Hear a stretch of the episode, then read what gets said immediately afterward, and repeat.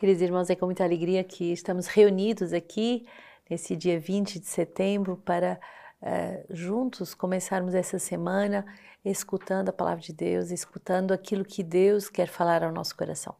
Depois de termos tido um final de semana tão rico aqui no Rio de Janeiro com o encontro da Caris e tantas outras missões espalhadas pelas mais diversas realidades comunitárias, queremos dar graças agora por essa nova semana que se abre. E é uma semana muito importante em que vamos ter a novena de Santa Teresinha. Então, a partir do dia 22, se prepare, porque nós vamos ter a novena de Santa Teresinha ao vivo. Serão nove noites de muita ação de graça, de muita alegria, para podermos viver juntos eh, uma chuva de graças. Hoje, no nosso livro de vida, vamos meditar o número 305, a instância da comunidade, o papel do fundador. O fundador é o portador e o garante da graça particular do carisma, fundador da comunidade. Este ministério é vivido como uma paternidade espiritual. Ele representa a comunidade nas suas instâncias eclesiais e sociedades civis, e o seu papel é vigiar quanto ao discernimento, à proteção, ao crescimento e ao desenvolvimento do carisma fundador, semeados nos diferentes lugares de fundação o fundador permanece à escuta daquilo que o Espírito Santo pode suscitar no novo, de novo para a comunidade, e do que daí resulta, agindo através do seu ministério. A comunidade, nas suas diversas instâncias, acolhe aquilo que o Espírito Santo pode transmitir ao fundador através do carisma de fundação da comunidade. Então, alegria de percebermos que quando temos um fundador, temos alguém que é portador de uma graça do Espírito Santo e que exerce essa graça através de um carisma de paternidade espiritual. E quando ouvimos falar em paternidade espiritual, podemos entender crescimento, desenvolvimento nos mais diversos lugares de fundação. Então, tanto para as nossas almas como para as fundações de, toda, de, todas, as, de todas as casas. E também o papel do fundador é estar nessa brecha, na escuta daquilo que, de novo, o Espírito Santo quer suscitar para a comunidade e por isso as várias instâncias devem acolher aquilo que o Espírito Santo traduz, uh, tra vai dar ao fundador e ele vai traduzir para as realidades comunitárias. Alegria de podermos assim viver essa complementaridade de ministérios. Hoje, a, primeiro, a primeira leitura, Provérbios 21. Como o ribeiro de água, assim o coração do rei na mão do Senhor, este, segundo o seu querer, o inclina. Todo o caminho do homem é reto aos seus olhos, mas o Senhor pesa os corações. Praticar a justiça e o direito vale mais para o Senhor do que os sacrifícios. Olhar altivo, coração orgulhoso e lâmpada dos ímpios são pecado. Os projetos do homem são diligentes, são apenas o lucro. Para quem se apressa, somente a pobreza. Fazer tesouros com a língua falsa é vaidade fugitiva de quem procura a morte. A alma do ímpio deseja o mal, os seus olhos o próximo não encontra graça. Quando o zombador é castigado, o ingênuo se torna sábio, e quando o sábio é instruído, acolhe o conhecimento. O justo considera a casa do ímpio e arrasta os ímpios para a desgraça. Quem tapa o ouvido ao clamor do fraco também clamará e não terá resposta.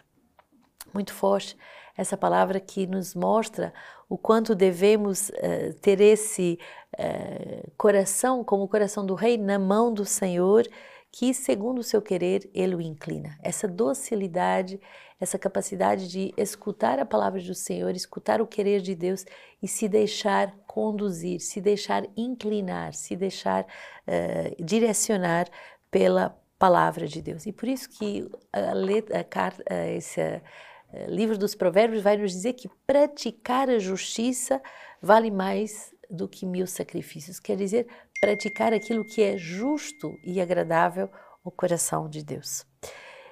Salmo 118: Felizes os íntegros em seu caminho, os que andam conforme a lei do Senhor.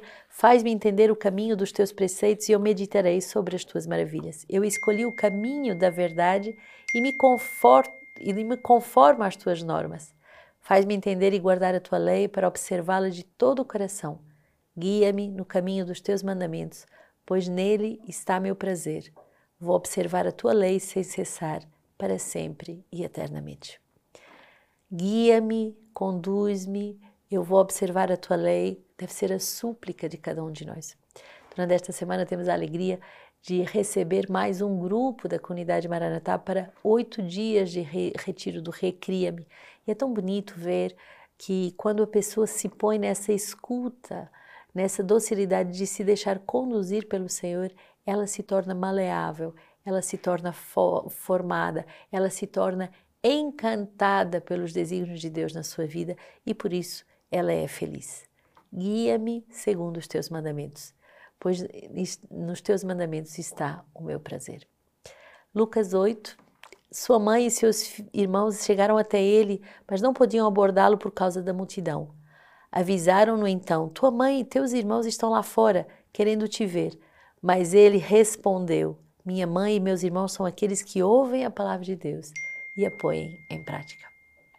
Feliz uh, cada um de nós por poder escutar a palavra de Deus e pôr em prática a palavra de Deus. Feliz cada um de nós que pode verdadeiramente uh, escutar aquilo que Deus tem para cada um de nós e poder fazer parte da família dos íntimos de nosso Senhor.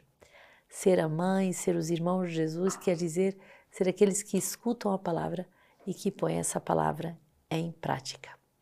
Hoje celebramos um santo, como todos os santos, que foi dócil na mão do Senhor. Santo André Kim, São Paulo Chong e os companheiros, o testemunho de 103 mártires coreanos que foram canonizados pelo Papa João Paulo II na sua visita em 1984.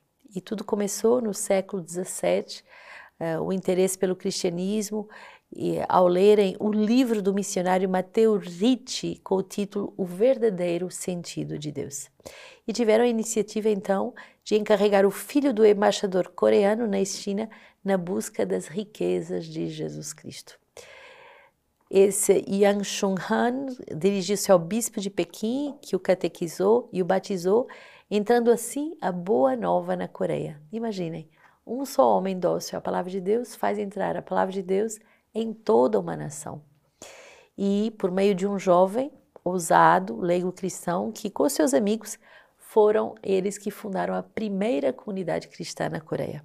Com a eficácia do Espírito Santo, começaram a evangelizar muitas aldeias a ponto de somar em 10 anos mais de 10 mil testemunhas uh, da presença do ressuscitado e muitas vezes foram solicitados do bispo de Pequim o envio de sacerdotes a fim de organizarem a igreja local. Roma, porém, eh, sofria eh, a prepotência de Napoleão e por isso a igreja só pôde socorrer os cristãos martirizados aos milhares, juntamente com os 103 mártires, dentre esses André Kim, o primeiro padre coreano morto, e eh, junto de 10 outros padres e 92 leigos. Alguns testemunhos ficaram muito marcados na, na história desse povo, dado que o Senhor do céu é o Pai de toda a humanidade, o Senhor de toda a criação. Como podeis permitir-me de o trair? Se neste mundo aquele que trai o pai ou a mãe não é perdoado, com mais razão não posso nunca trair aquele que é pai de todos nós, dizia uma das leigas, Teresa Kwan. Então, muitos mártires que deram a vida uh, por Jesus Cristo nessa terra da Coreia, com o seu sangue, e que tornaram uh, essa início, que marcaram o início da evangelização desta nação, que contava na altura já com 1 milhão e 400 mil católicos, 14 dioceses, 1.200 sacerdotes, 3.500 religiosos, 4.500 catequistas, atestando mais uma vez a frase de Tertuliano: Sangue dos mártires é sangue de novos cristãos, é semente de novos cristãos. Que assim seja, que sejamos fiéis, dóceis nas mãos do Senhor, capazes de introduzir a palavra de Deus no coração dos homens.